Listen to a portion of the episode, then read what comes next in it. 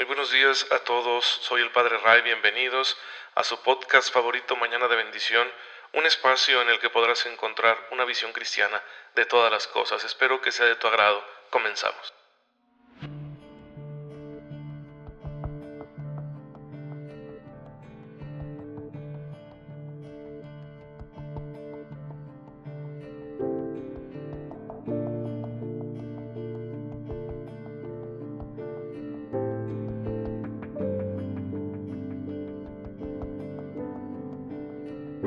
Muy feliz sábado, queridos hermanos, tengan todos ustedes. Eh, les envío un cordial saludo, un fuerte abrazo, porque tienen la amabilidad, la bondad de recibir en su hogar, en su corazón, este mensaje que se inspira en la palabra de Dios y en la bimilenaria enseñanza de la Iglesia.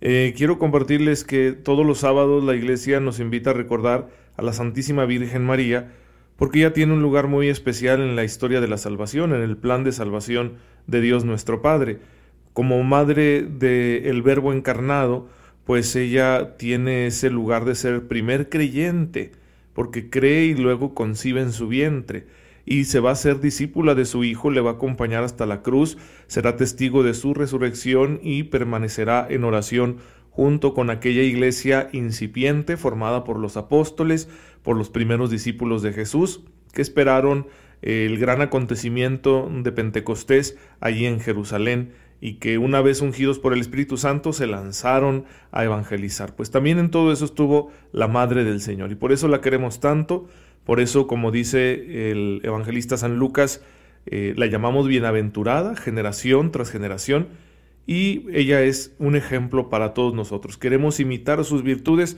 por eso la iglesia nos la recuerda constantemente y ha decidido la iglesia dedicarle los sábados para que nuestra devoción personal nos acordemos de ella y demos gracias a Dios por el don inmenso que es la Madre del Salvador. Y bueno, también hoy recordamos a un santo, San Sabas, un monje del Oriente que vivió por allá en el siglo VI, en, en una región de lo que hoy es Turquía, y que él decidió entregarle su vida al Señor por completo, alejándose del mundo, quitando de en medio todo obstáculo para vivir en soledad, para encontrarse ahí con su Señor en la oración, para perfeccionar su alma en el diálogo constante con Dios, un hombre que se iba al solitario y se volvía completamente autosuficiente, es a lo que nosotros en la iglesia llamamos un anacoreta, una persona que se dedica a vivir en penitencia, a vivir haciendo sacrificios, a vivir en oración, en soledad, para que nada interfiera con su eh, relación con Dios. Claro que en estas soledades eh, los anacoretas descubrían que no es solo el mundo exterior, el ruido exterior, el que a veces interfiere con nuestra vida de fe, sino que en ocasiones el ruido más perturbador es el ruido interior a donde uno vaya, uno lleva sus demonios y hay que luchar con ellos. Y los anacoretas se dedicaban a eso, a vencerse a sí mismos hasta ser completamente del Señor. San Sabas lo consiguió y por ahí le pidieron a algunas personas que les transmitiera ese arte, ¿no? De combatir con uno mismo para ser completamente fieles al Señor. Y eso fue lo que hizo extensiva su fama, que muchas personas empezaron a acudir a él para buscar consejo, desde gente muy humilde hasta los reyes y los políticos de aquel tiempo, obispos, sacerdotes, etcétera, buscaban su consejo porque también pues querían encontrar respuesta a esos combates interiores que todos tenemos estemos donde estemos. Claro que se hace más consciente de ellos aquella alma que se dedica con seriedad a la oración, pero donde quiera que tú andes vas a tener esos conflictos. A veces nos dan ganas de huir, huir de nuestros compromisos, cambiar de lugar, me voy para otro lado, para comenzar de nuevo. No funciona porque donde quiera que vayas te llevas ese problema interior, te llevas el ruido interior. Pues monjes como San Sabas enseñaron el arte de la ascética, el arte de hacer penitencia precisamente para dominar este mundo interior y para poder ofrecérselo al Señor. Así que es un gran ejemplo el de este santo y ojalá que todos podamos imitar a los santos que vivieron en el silencio, apartados del mundo. Quizá no sea nuestra vocación alejarnos de la realidad del mundo, pero sí es vocación de todo cristiano dominar ese mundo interior, eh, sacar esos demonios, purificar el corazón, y eso podemos hacerlo tomando el ejemplo de la vida de oración y penitencia de todos estos grandes monjes. Y bueno, claro, como todos los santos, y esto siempre se los estaré recordando, pues la observancia amorosa de los mandamientos es una cosa indispensable, no es opcional. Nadie puede ser santo si no cumple con los mandamientos. Y aquí estamos estudiando en Mañana de Bendición, gracias a la doctrina que nos da el Catecismo de la Iglesia Católica, el sexto mandamiento, que en la letra dice, no cometerás adulterio, pero que siguiendo la intención de nuestro Señor en los Evangelios, lo interpretamos de forma amplia. Es decir, en este mandamiento entran todos aquellos actos que estén referidos al ejercicio de nuestra dimensión afectivo-sexual. Y por eso el Señor nos pide ser también fieles en el ejercicio de nuestra vida sexual y de nuestra afectividad. En ese sentido, ya hemos dicho bastante de este mandamiento, y estamos hablando de que para vivirlo requerimos una virtud, hay que adquirir una virtud que es la virtud de la castidad. La castidad, para que sea virtud, tiene que ser movida por el amor, es decir, no se trata de ser castos para creernos superiores o que tenemos control de todas nuestras facultades como una especie de faquires cristianos, ¿no? No, sino que la castidad se vive por amor. El amor tiene que darle forma, el amor tiene que ser lo que empuje a la castidad, lo que, una, lo que haga que una persona sea casta. El amor, pero el amor cristiano, el amor que es caridad, como Cristo nos enseñó, que es un amor de entrega, un amor donde uno se hace ofrenda. Si este amor es el que nos impulsa, entonces sí que podremos ser castos. Y nos permite la castidad generar relaciones afectivas de todo tipo con mucho respeto y armonía, sin caer en dobles intenciones o en deshonestidades. La castidad te permite construir una sana amistad con personas del mismo o distinto sexo. La castidad te permite desarrollar una relación afectiva de noviazgo si tu vocación es el matrimonio, te permite custodiar la relación que tienes con tu cónyuge si eres casado. La castidad le permite a la Virgen consagrada o al hombre que célibe por el reino de los cielos como un sacerdote, le permite dedicarse a ese proyecto al que Jesús le ha llamado, con un corazón entero, sin estar buscando otras cosas.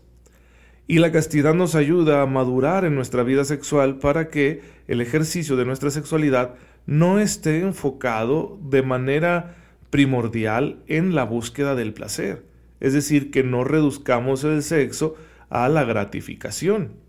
Sí, el sexo es gratificante. Qué bueno, gloria a Dios. Si no, ¿quién se echaría la responsabilidad, por ejemplo, de tener hijos? ¿Sí? Pero es gratificante y cuando se tiene que disfrutar, por ejemplo, un acto sexual, como en el caso de las personas casadas, pues que se disfrute. No es pecado sentir placer. El problema está en torcer la intención de nuestros actos y eh, un fin secundario como el placer, convertirlo en el fin primario del ejercicio de nuestra sexualidad. Eso nos va a trastornar mucho y nos va a llevar a cometer toda clase de pecados de lujuria que atentan precisamente contra esta virtud, contra este mandamiento. Entonces, el placer ocupa un lugar secundario en nuestra dimensión sexual. El papel primordial en nuestra dimensión sexual es el afectivo, es decir, mi sexualidad me permite aplicar mi afectividad como lo que soy, hombre o mujer, en mi relación con los demás. La sexualidad le da forma a mis relaciones afectivas y eso es muy valioso, muy importante y es muy bonito. Por eso nuestra vida sexual no puede reducirse a la mera búsqueda del placer, sería un empobrecimiento.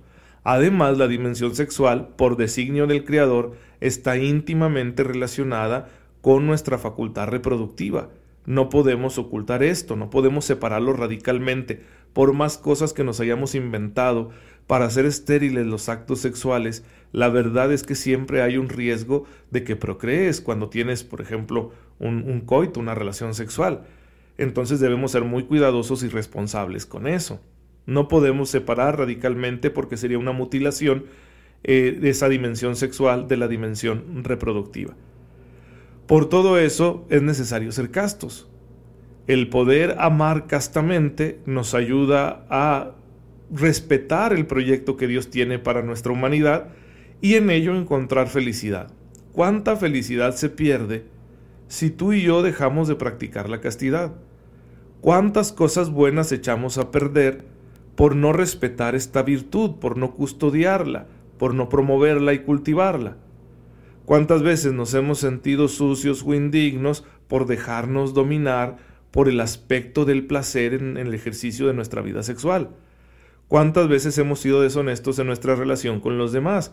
¿Cuántas amistades hemos llegado a echar a perder por cosas como esta? Por eso hay que tener mucho cuidado. Y en ese sentido, la castidad requiere otras virtudes que la apuntalen. Por ejemplo, el pudor y la pureza.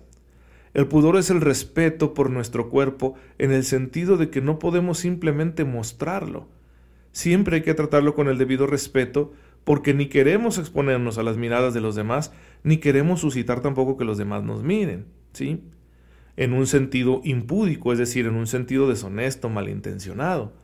Y el pudor pues nos lleva a resguardarnos, a decir, en este momento que me voy a bañar, que me voy a cambiar de ropa, pues no lo voy a hacer delante de ti.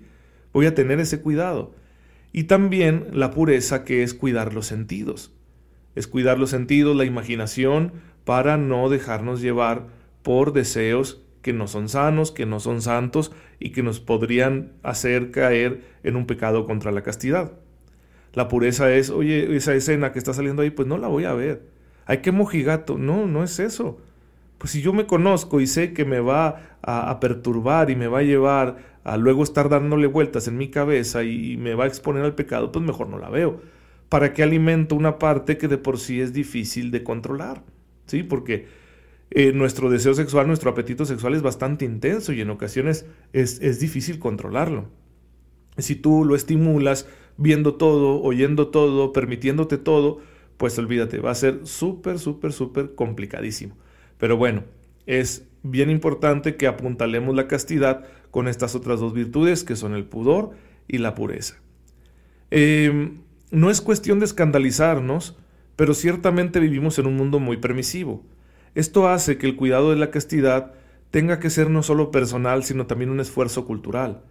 Hay que buscar nosotros como cristianos dentro de nuestras comunidades cultivar este aspecto, porque si no estamos favoreciendo eh, este ambiente permisivo. Y uno diría, bueno, es que la castidad es responsabilidad de cada uno, sí, en principio sí, pero también hay que crear ese esfuerzo cultural de no dejar que la cultura permisiva vaya penetrando en la iglesia, en nuestras comunidades o en nuestros hogares, sino que es algo que hay que defender, la necesidad de poner límites en ese sentido. El lenguaje hay que cuidarlo, a veces eh, los mexicanos somos muy buenos para tener un lenguaje con doble sentido, pues hay que cuidarlo, ¿por qué no? O sea, expresiones así que nos permitamos luego nos van a meter en problemas y vamos a dar mal ejemplo o a los más chicos que son inmaduros tanto en su fe como en su desarrollo humano pues imagínate les estás diciendo que se pueden permitir eso. Y, quizá les estás adelantando unas experiencias que no deberían tener a su edad etcétera. Todos esos detalles es preciso cuidarlos para que haya un ambiente casto también en nuestros hogares, en nuestras comunidades de fe, y ese ambiente de, castidad, de santidad en nuestra vida sexual, vaya expandiéndose hacia el mundo, en lugar de que el mundo con su permisividad vaya contaminando nuestros hogares y nuestras comunidades cristianas. Parece un ideal muy alto, y lo es. Por eso siempre contamos con la gracia de Dios. No es una cosa que vayamos a conseguir con nuestro solo esfuerzo. Además, esto no significa que debamos juzgarnos por los pecados que cometemos en ese sentido, porque cada quien tiene una historia distinta, una personalidad diferente, una serie de experiencias que pueden haberse dado en su vida y que le están complicando el cumplir con lo que este mandamiento nos pide. Y si yo me doy cuenta de eso, no debo juzgar a la persona, sino ayudarle y orientarle. Y si tú eres alguien que está luchando con esto y va madurando poco a poco, pues cuéntale a los demás cómo le has hecho para que ellos también puedan crecer en el ejercicio de esta virtud. Pero el ideal no se rebaja. Se comprende que en muchas ocasiones muchos de nosotros no podamos observarlo como Dios quisiera, pero el ideal no lo podemos rebajar y decir, pues mejor que deje de ser pecado todo esto, ¿no? Todos los atentados contra el sexto mandamiento, si después de todo los vamos a seguir haciendo, ¿no? Pues si esa lógica fuera la que guiara la moral cristiana, estaríamos fritos, ¿no? Se mantiene el ideal y la esperanza de poder cumplirlo con mayor fidelidad todos los días, pero se comprende que por debilidad y por muchas razones eh, luego cometamos pecados contra este mandamiento y la invitación es pues a reconciliarnos con Dios mediante el sacramento de la penitencia. No hay que tener pena, ¿sí? A veces hay pecados más graves, que no nos avergüenzan y no nos apura confesarlos. Y a, veces estos pecados dicen, ay, qué vergüenza. Pues sí, sí da pena, ¿verdad? Sí da vergüenza, pero es un pecado y hay que buscar el remedio pronto, reconciliándonos con Dios, buscando la gracia, poniendo los medios para no volverlo a cometer. Hermanos, pues no se pierdan los siguientes episodios porque seguiremos tratando de este mandamiento. Recuerden que los domingos no hacemos la transmisión, no grabamos, pero lo haremos el lunes con el favor de Dios, retomar este mandamiento para que sigamos creciendo en nuestra fe. Pero por lo pronto vamos a darle gracias a Dios. Señor, te bendecimos, porque nos has dotado de este don que es nuestra sexualidad.